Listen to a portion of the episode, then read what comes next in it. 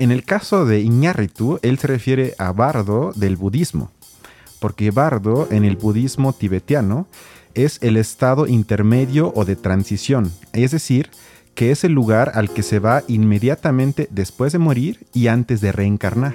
Y además dice, ustedes sus intelectuales nos ven con su falso humanismo, pero nosotros ya no nos importa eso. Somos unos crueles asesinos así nada más. Dice o se nos deja entender en la película que lo único que queda, según Iñárritu, es esconderse o contentarse o digamos conformarse con una existencia individualista, como yo siento que se ve en esta obra de arte, la película, es un arte sin profundidad, descentrado, sin fundamento, profundamente autorreflexivo, con lo que me refiero que gira en torno a uno mismo únicamente o principalmente. Que sí podemos ver de las clases medias altas, que es representar a México desde este lado como más espiritual, como más de profundidad este, cultural, así como místico, como esoterismo, etcétera, etcétera. Y en su voz de su, propio, de su propio hijo le dice que no es cierto. O sea, que México es un pinche país pobre donde mucha gente... Hola, ¿cómo están? Estamos de vuelta en Películas e Ideología. Los saludan Balam y Cristian para hoy discutir de la película del director mexicano Alejandro González Iñárritu llamada Bardo. Así es, efectivamente, que, eh, bueno, antes de eso, un anuncio rápido. Nosotros estamos haciendo aquí un, o este se va a tardar un análisis ideológico de la película, no técnico. Es decir, no nos vamos a fijar en qué tan bien hicieron la película desde, desde el punto de vista cinematográfico, sino más bien las ideas que están vertidas en ella y eso es lo que vamos a criticar. Es correcto. Entonces, eh, una vez dicho eso, eh, Bardo básicamente es una especie de... Pues yo, lo, yo lo llamaría autobiografía de Ñarritu, pero eh, parece que Cristian nos va a decir. ¿Cómo, ¿Cómo es que dice Iñárritu que es? Eh, él dice que es una o fue una hemografía. Hemografía, claro. ni siquiera sé si existe esa palabra, pero según él mismo, eh, es eh, una biografía enfocada en el viaje emocional de su vida. Entonces, lo que vamos a ver en pantalla básicamente es una especie de mezcla surrealista de varios momentos de su vida eh, pasando, digamos, por, por aquellos que lo traumaron mucho hasta aquellos que lo hicieron muy feliz. Y a lo largo de la película vamos a ver una serie de eventos que lo ponen a él como en situaciones complicadas para consigo mismo, que no se termina de explicar, y pone en, en voz de otros personajes contraargumentos a sus mismas posiciones. Entonces, lo que vamos a ver a, lo largo de la película es una gran, gran, gran cantidad de temas. Sí, digamos que el hilo principal yo diría que es... Eh, que él creó un alter ego, que es un periodista exitoso que migró de México a Estados Unidos eh, y principalmente se enfoca en hacer documentales. Así es. Y eh, se muestra entonces en la cinta los conflictos que él tiene al regresar a México para recibir un premio muy importante de periodismo que eh, se dice en la película nunca había ganado un mexicano antes que él y esto genera, como ya dijiste, una serie de conflictos, discusiones que se van desarrollando en la película. Pero te quería hacer una pregunta. ¿Por qué crees que se llama bardo? ¿Sabes lo que significa bardo? Pues un bardo es como una especie de cantante, ¿no? Como cantante popular que va entre las calles y que cuenta diversas historias. Yo me imagino que es por eso. Yo pensé eso, pero como estamos hablando aquí de un director extra profundo, que siempre nos sorprende con su intelectualidad, eh, en el caso de Iñárritu, él se refiere a bardo del budismo, porque bardo en el budismo tibetano es el estado intermedio o de transición, es decir, que es el lugar al que se va inmediatamente después de morir y antes de reencarnar. Y es ahí donde la persona tiene, tiene visiones de su vida para reflexionar y aprender a no repetir ciertas acciones y entonces no caer en el círculo de la reencarnación. Ya veo. Y eso creo que explica también un poco la forma surrealista de la película. Sí, totalmente. De hecho, a lo largo de la película, al final, de hecho, se nos deja entrever un poco que es más bien como una especie de sueño de este güey mientras está... Está en el bardo. Exactamente. Sí, es verdad, es verdad. Más allá de la trama que dura casi tres horas y habría que eh, desmenuzarla demasiado y como dijiste, eso no es el tema principal de este podcast. Eh, yo debo decir de una vez, para que no me juzguen demasiado, que no soy fan del director. Hasta ahorita ninguna de sus cintas me ha convencido de forma alguna. Y esta ya me parece la cúspide del posmodernismo, que eh, según Terry Eagleton, que tiene un libro sobre ese concepto, es el estilo de pensamiento que desconfía totalmente de las nociones clásicas de verdad, razón, identidad, objetividad, cualquier idea de progreso universal, emancipación, etc. En cambio, en contra de estas normas, digamos, de la ilustración, considera al mundo como algo contingente, inexplicado, diverso, inestable, indeterminado, y es más bien una especie de conjunto de culturas desunidas o de interpretaciones relativas que provocan un grado de escepticismo en los sujetos sobre cualquier tipo de hecho más o menos dado. Y que además esto conlleva eh, un estilo de vida, que ya sería, digamos, el posmodernismo, que refleja, desde mi punto de vista por lo menos, este cambio de época, porque como yo siento que se ve en esta obra de arte, la película, es un arte sin profundidad, descentrado, sin fundamento, profundamente autorreflexivo, con lo que me refiero que gira en torno a uno mismo únicamente o principalmente, aparentemente juguetón, ecléctico, supuestamente plural, que rompe o intenta por lo menos romper con la frontera entre alta cultura, entre comillas, y cultura popular. Es decir, que trata de establecer una, un lazo entre el arte y la experiencia cotidiana. Y sí creo que eso es exactamente lo que vemos en esas casi tres horas de Bardo. No sé si... Bueno, personalmente a mí me gustan más las películas de Iñárritu. Eh, yo no lo vilipendiaría de esa manera quizás, o al menos no tanto. Eh, Habíamos dicho que esta cuestión nos vamos a enfocar en lo ideológico. Solamente quisiera decir que desde el aspecto técnico, en general las películas son, me han parecido bastante buenas. Yo creo que tienen bastante potencial en ese sentido. No me meteré más en ello. Pero, eh, sin embargo, creo que tienes razón. En el fondo hay como algo posmoderno dentro de su película.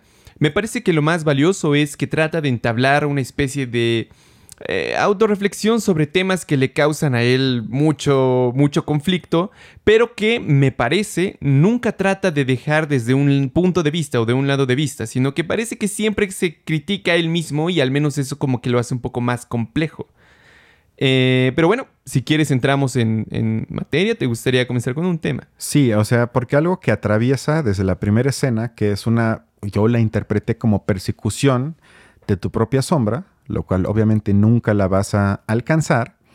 Y eh, esta especie de pesimismo que eh, también viene en el libro de Eagleton, que podríamos partir, no sé, desde Schopenhauer o Nietzsche, para quienes la vida de los hombres y mujeres era semejante a la de un topo, es decir, un animal ciego que vagamos entre túneles y lo único que hacemos eh, es estamos dispuestos a alimentarnos y procrear para perpetuar nuestra especie es decir, un sinsentido completo. Y creo que se puede hacer una lectura de la película que eh, es como un intento de reflexionar sobre eso. Sin embargo, yo creo que se queda corto porque lo único que en todo caso logra construir es eh, un reflejo de lo ya dado y con eso pretende como crear eh, una, o yo lo leo así, como una manifestación de lo absurdo de la vida, del sinsentido de, de la vida, pero no se acerca, por ejemplo, a autores como, como Kafka o Sartre, que hacen también esa pregunta profundamente existencial, pero con muchísima más profundidad.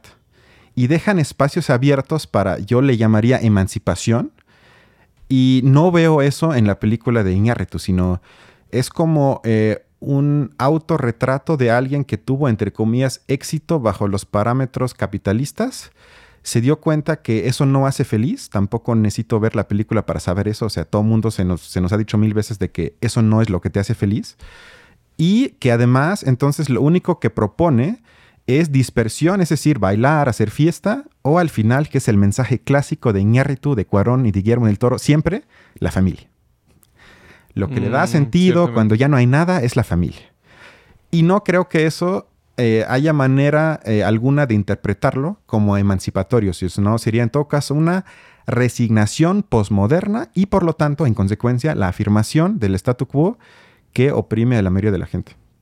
me parece que, que tienes razón en ese punto, digamos, no trata de ofrecer una, una salida emancipatoria, porque al final me parece que cuando toca los primeros temas, en específico esta, esta cuestión, ve que él es un migrante mexicano que está en Estados Unidos y me parece que en un principio establece bien como lo que es para él, siento, la dicotomía más eh, profunda o que, o que dirige la película, que es el sentimiento de que en México no se siente completamente mexicano o se siente de alguna manera rechazado por la sociedad mexicana y por, por justamente estar del lado de los gringos. Creo que en algún momento, incluso en voz de otro de sus personajes, se critica él mismo diciendo, tú criticas a los gringos diciendo que son así como sumamente hedonistas, que son pendejos y todo lo demás, y sin embargo vas allá y te laureas con ellos, ¿no? O sea, te, te regocijas de que te vayan a laurear.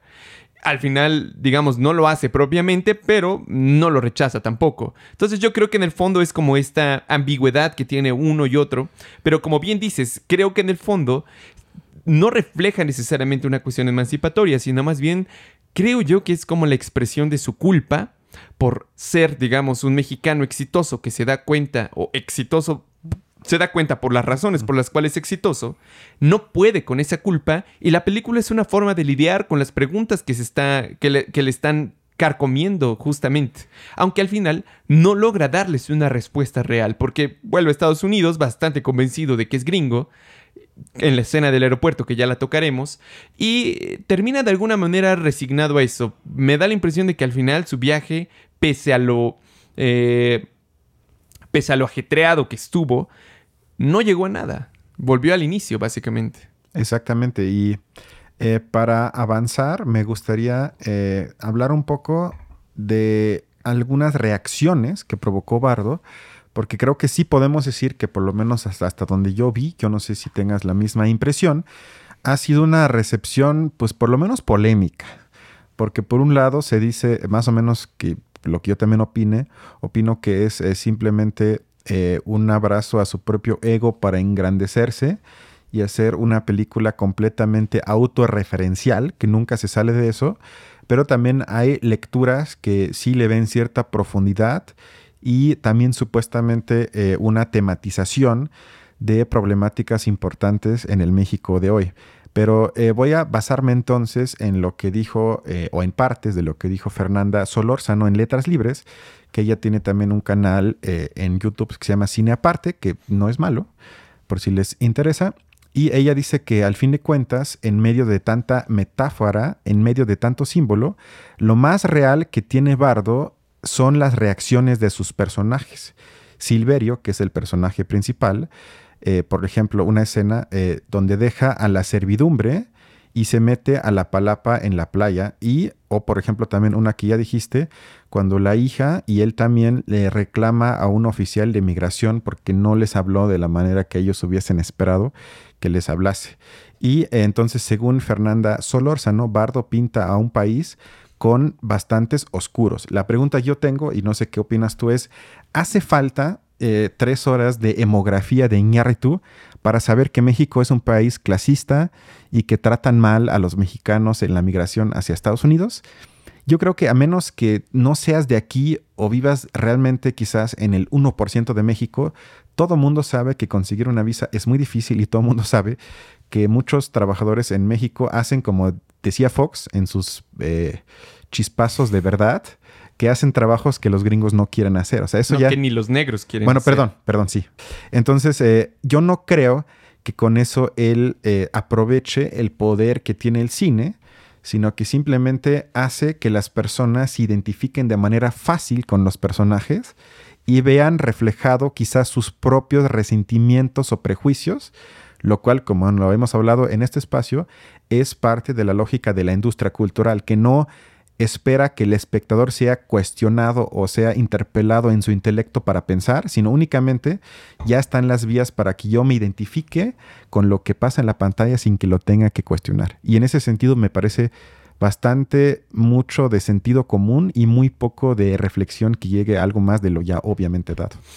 A mí me parece que en ciertos momentos eh, Silverio atraviesa algunas reflexiones sin querer o, sin esperarlo, pero en el momento en que pone eh, Iñárritu en voz de otros personajes, porque casi siempre es así, ¿no? Silverio es la personificación de Iñárritu y son los personajes exteriores los que le critican a él, los que critican lo que él está pasando. A mí me parece que él de alguna manera está reflejando, o creo que hasta cierto punto era también su intención, como reflejar la ideología de la clase media mexicana, clase media alta. Porque en algún momento en un desayuno que están teniendo eh, su, esposa, su hijo, etc., eh, su hijo le empieza a decir que ya no quiere estar ahí, que ya no quiere estar en México, que se quiere regresar a Estados Unidos, que por qué están ahí. Y entonces eh, Silverio le empieza a argumentar mucho en el sentido de que sí podemos ver de las clases medias altas, que es representar a México desde este lado como más espiritual, como más de profundidad este, cultural, así como místico, como esoterismo, etcétera, etcétera. Y en su voz de su, propio, de su propio hijo le dice que no es cierto. O sea, que México es un pinche país pobre, donde mucha gente muere, mucha gente de la que él va a grabar se está muriendo, o sea, no, no tiene como otra salida.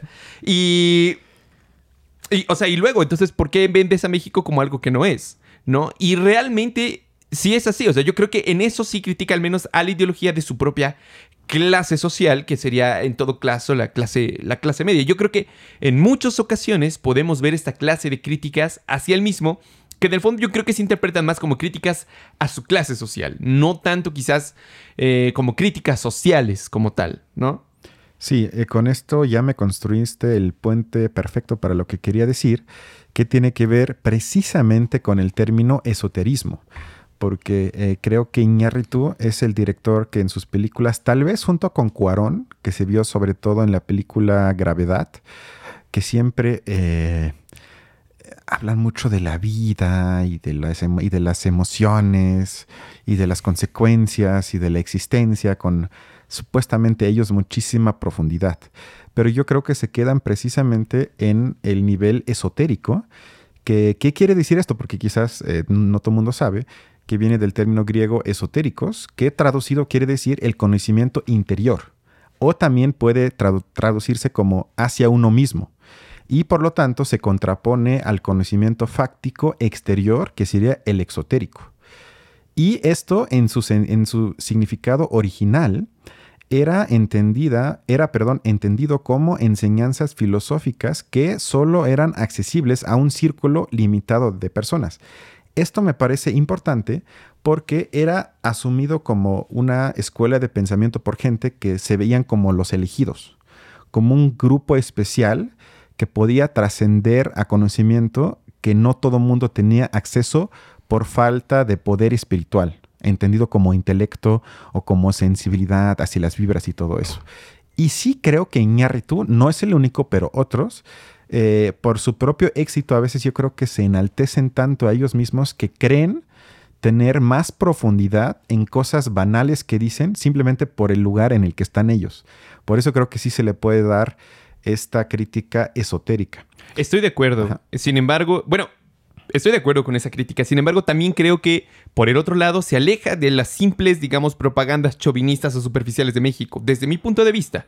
Porque no necesariamente plantea un México perfecto o idílico. Creo que en el fondo, eh, digamos, junto con su propia hemografía, trata de él poner ciertas contradicciones o ciertas dicotomías que existen dentro del sentido nacional de México. Y por eso podemos ver las escenas de los niños héroes y todo lo demás que en el fondo sí son como construcciones míticas. Aunque justo lo platicábamos antes, normalmente eso en, los primeros de la preparatoria ya te van diciendo que son mitos realmente. Sin embargo, muchos de esos mitos fundan en, lo profundo la ideología nacional mexicana. Entonces yo creo que en, primer, en primera instancia ponerlos en duda ya es algo que no se espera normalmente de las películas mexicanas, que normalmente tratan de idealizar la, la cuestión mexicana, que me parece que es un poco lo que pasó con la de Roma, con la película de Roma, que definitivamente, digamos, idealizó a un punto esotérico tremendo la, vida. Eh, la vida mexicana y yo creo que hasta cierto punto digamos al menos ofrece otro, otro punto de vista se aleja un poco creo yo de esa propaganda eh, un poco más barata eh, sin embargo este nada más puedo decir adelante, adelante. o sea sí pero yo creo que eso lo hace aún más peligroso a nivel ideológico. ¿Por qué? Porque te construye, si se le quiere llamar así, mitos colectivos que yo estoy de acuerdo que se deben de criticar, lo hemos hablado aquí sobre otras películas, pero en vez de, digamos, hacer también una crítica hacia los mitos individuales.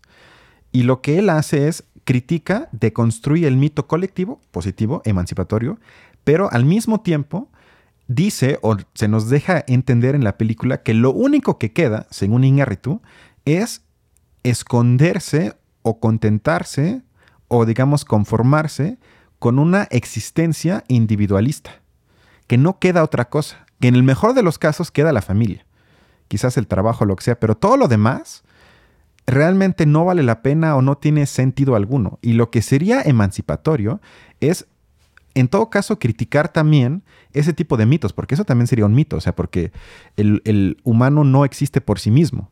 Y él crea ese mito y ese me parece a nivel ideológico más peligroso porque sería acorde y creo que también por eso tiene tanto éxito, porque hay que decir algo que hablamos antes de la grabación, es que él tiene eh, contrato con Netflix, es una película, de hecho la hizo con dinero de, Netflix y va a salir también en, Netflix. Es decir, que es una película que no es alternativa ni sale en las cinetecas, sino estamos hablando del mainstream.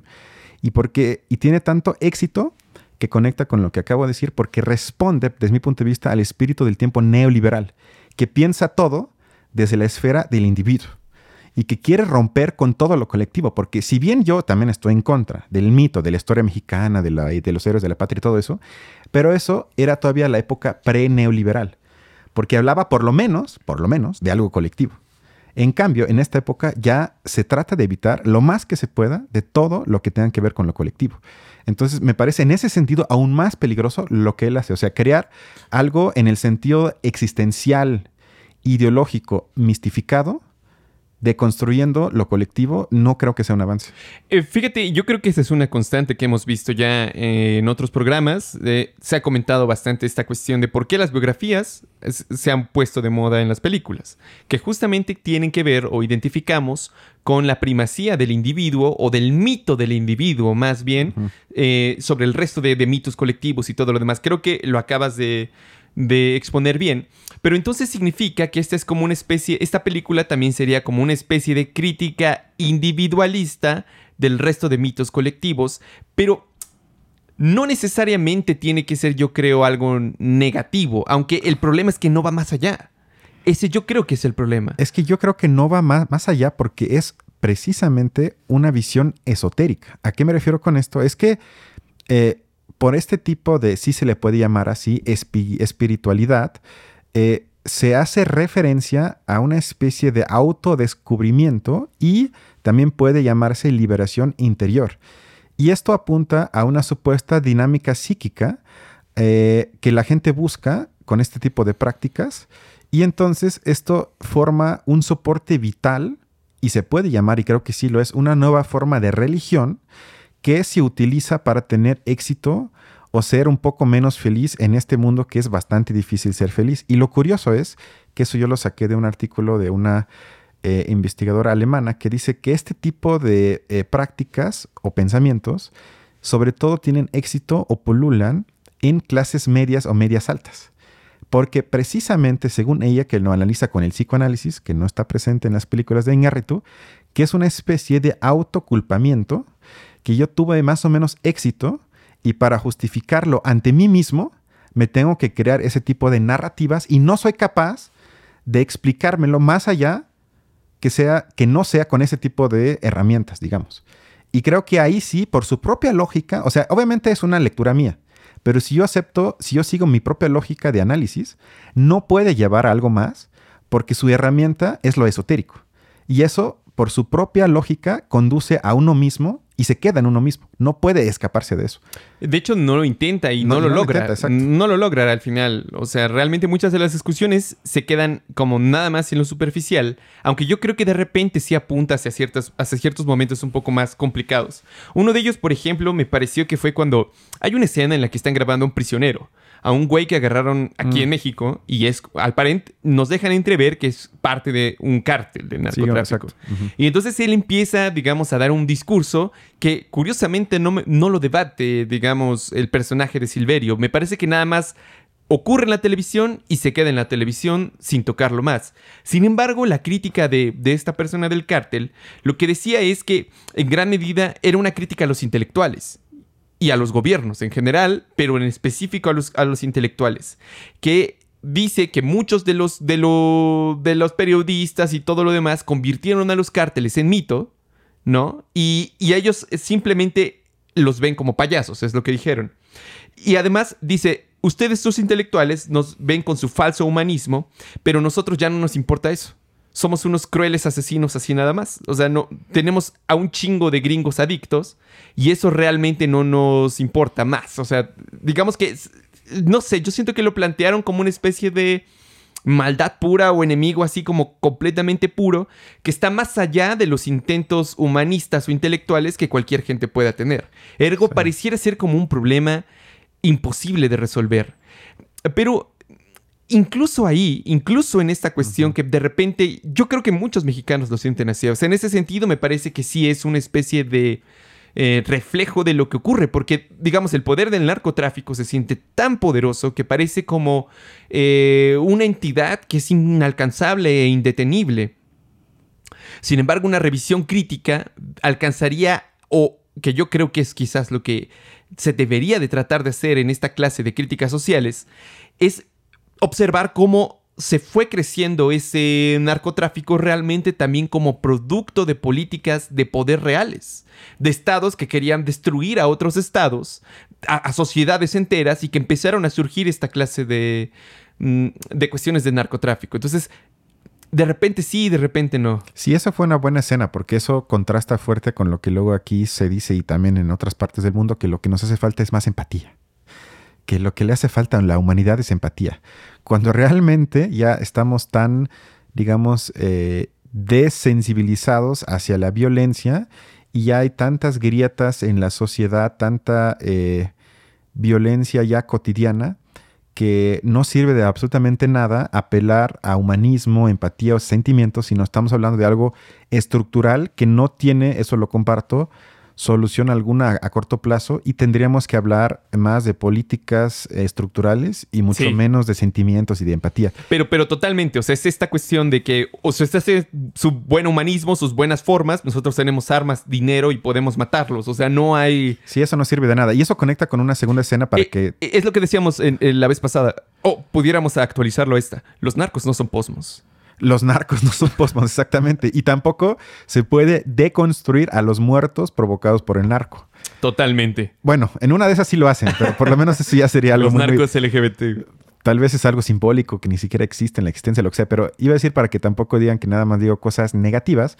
Una escena que me pareció casi brillante fue más o menos al inicio, que luego resulta que fue un sueño, pero que cuando el protagonista va a una entrevista a la televisión, a un programa que le llamó Supongamos, que me pareció genial, que nos podríamos imaginar como si fuese a Televisa o a TV Azteca, donde va con un conductor que trabajó con él antes, porque son como una especie de viejos amigos o conocidos por lo menos, y va entonces a un programa donde lo entrevistan y donde él no contesta. Y lo curioso es que al entrevistador no le importa que el protagonista no esté contestando, sino únicamente es eh, la humillación pública. Es la humillación, pero más allá de eso es como construir el escenario para, eh, de alguna forma, no nada más humillarlo, sino ya la misma lógica de los programas que existen en la realidad, eh, no están enfocados en querer establecer un diálogo, sino que únicamente yo pienso en mis preguntas y me ha pasado que a veces, yo no sé si, tengas una experiencia similar, que ves una entrevista y tú notas como el que está entrevistando ni siquiera pone atención en lo que le están contestando. Sino él tiene una agenda de preguntas y vamos unas por una. Y no le importa si contesta lo bueno o lo malo, le da igual. Sino él quiere hacer sus preguntas y ojalá provocar un escándalo para que luego se haga un clip en TikTok o en YouTube o lo que sea. Y él y, el, y en la película se banaliza eso y se dice, realmente da igual que el, invitado, el que supuestamente todo el mundo va a escuchar, no diga nada, porque lo que importa es el espectáculo, las preguntas y la completa banalización de lo verdaderamente importante. Y que además el programa se llama, insisto, supongamos. O sea, es decir, supongamos esto, entonces el, el que entrevista supone sobre el entrevistado y con eso basta. Sin, sin necesidad de, De con- verificar. de confirmar si es- exactamente. Sí, sí, sí, totalmente. Se queda en el nivel de suponer. De hecho, en una escena posterior, ya cuando están en la fiesta, llega de nuevo este amigo periodista y... Periodista, y- hay que decir entre comillas. sí, ¿no? claro, claro. Y entonces, entab- presentador, digamos. Sí, exacto. entablan como una especie de conversación en la que se avientan como unas críticas duras el uno al otro. Y bueno, uno le critica, digamos, yo lo veo así, Iñárritu se critica a sí mismo a través del entrevistador las pretensiones de su propia película, porque yo creo que eso, digamos, ya lo hemos establecido aquí, que en el fondo lo que traduce Iñárritu de la película son como valores posmodernos, o como la forma posmoderna de ver el mundo o ver su propia vida. Y eh, a mí me parece que el, el, el presentador se lo critica bien de esa manera y de hecho le dice a, a- a él mismo, le dice que es demasiado pretencioso, que, que cree que es demasiado, que se atreve a hacer esa clase de cosas. eh, sin tener ni siquiera, o sea, como, como llegando justamente al exotismo, así de, ay, eres así como el más chingón y por eso El estás más crítico haciendo". de los críticos. Sí, sí, sí. Y luego él critica a su amigo presentador y le dice que es todo lo que representa el periodismo chafa, como chato, culero, y que solamente brinda espectáculo. Y luego de ahí surge así como, como una especie de semisíntesis o protosíntesis de esa conversación que eh, Silverio se pregunta lo siguiente. ¿De qué sirven las ideas sólidas en un mundo que se nos escurre por los dedos? Yo creo que en el fondo guarda bastante eh, la idea o el sentido general de la película. Yo creo que quizás ni siquiera él pretendía hacer algo que no fuera más que eso. Es correcto. Eh, tengo nada más ya un último punto que tiene que ver con otra cosa que puso eh, Fernanda en su artículo, que tiene que ver con que esta película eh, se presentó, tuvo su premier en el Festival de Cine de Venecia. Obviamente Venecia es en Italia. Y eh, no fue recibida de manera muy positiva. O sea, se le acusó, como ya dijimos aquí también, de pretenciosa, de demasiado larga porque dura casi tres horas. Y propone Fernanda Solórzano la idea de que quizás esto tuvo que ver con que sea una recepción europea. Es decir, que según ella, una película no necesariamente tiene que compartir los códigos culturales, eh, que de hecho no debería, que yo comparto eso, pero ella cree que Bardo está llena de cosas que solo los mexicanos pueden comprender, como por ejemplo ella pone la migración hacia Estados Unidos, las consecuencias de la conquista, la violencia, la impunidad, etc. Y eh, pone entonces, no es que no sea una película universal, pero sí creo que se le está escapando a la crítica internacional la oportunidad de contextualizar quién la está haciendo, de dónde salió, en qué momento está viviendo y por qué es quien es. Y este tipo de relativismo absoluto la critico, como te dije antes del programa, contrastándola con una, pero podría ser varias, eh, Parasite, que es de Corea del Sur, que es todavía mucho más lejos para muchos países del mundo, o sea, que no es europea, que no es gringa, sino de un país pequeño de Asia, que fue, como te dije, de las películas más universales que he visto Totalmente. sin que la haya hecho un director europeo y además sin que en el guion se nos tenga que explicar qué es, que este- creo que ni siquiera mencionan que están en Corea del Sur. A menos que yo me equivoque, nunca dicen que están en tal lugar o en tal ciudad, según yo. O por lo menos no es un tema grande, pero ahorita que lo pienso, que vi tres veces esa película, ni siquiera lo tienen que mencionar porque da igual. Porque están tratando algo estructural que afecta a prácticamente todo el globo y por lo tanto este tipo de eh, crítica de que hace falta poner en contexto lo que pasa en la película, lo único que demuestra desde mi punto de vista es la pobredumbre de la obra misma, porque es como decir, el Guernica de Picasso no lo tengo que contextualizar para comprenderlo. Y cualquier obra de arte, como también lo hemos hablado aquí, desde mi punto de vista, se sale de su contexto particular y se convierte en un, un poco, digamos, de manera eh, exagerada, en un bien universal de la humanidad, porque rebasa eso. Y por lo tanto puede ser bueno ver esa obra de Picasso también en tres siglos. No Eh, pierde fuerza. Y esta película, honestamente, tal vez en 100 años ya no tiene sentido alguno. Pero eso es problema de la obra y no porque sea de un mexicano. Eh, totalmente. Yo creo que, eh, digamos, las pretensiones de universalidad van en ese sentido, de tratar de que a todas las personas, independientemente de su origen nacional o de su lengua o todo lo demás, puedan entenderlo. Quizás un ejemplo más claro de eso sea la música en general.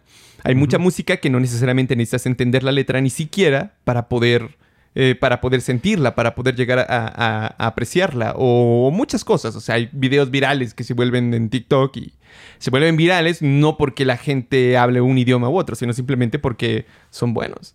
Yo creo que desde ese punto de vista es cierto, pero O sea, yo creo que tampoco depende tanto de eso. Una obra, por ejemplo, eh, un buen cuento de Borges, tiene muchísimos eh, regionalismos de, de Argentina. O sea, tiene sus propios escritos y todo lo demás. Pues eh, a lo mejor sí hace falta entender un poco más de, de la región de Argentina para poder alcanzar a apreciarlo, pero tampoco eso lo vuelve bueno o malo.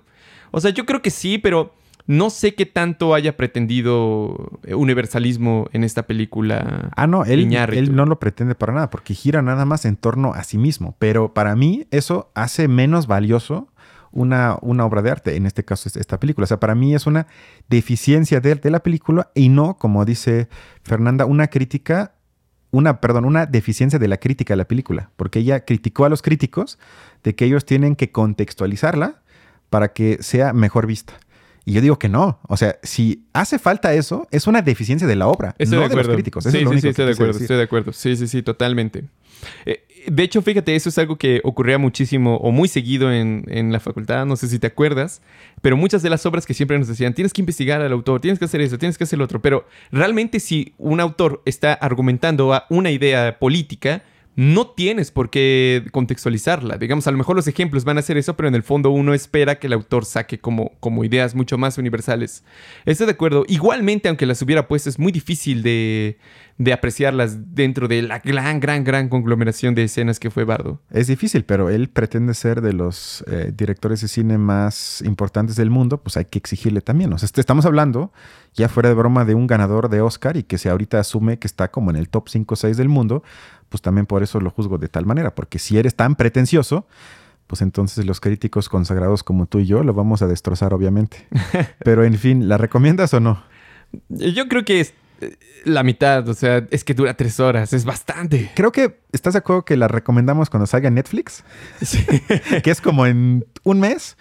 Ya cuando salga Netflix vale la pena. De acuerdo, completamente. Pero ir al cine no necesariamente. ¿no? no, no, no, no, no, no, no, no lo vale. Perfecto. Eso sería todo por hoy, ¿no? Así es. Va. Nos vemos entonces en el siguiente episodio. Cuídense. Hasta luego.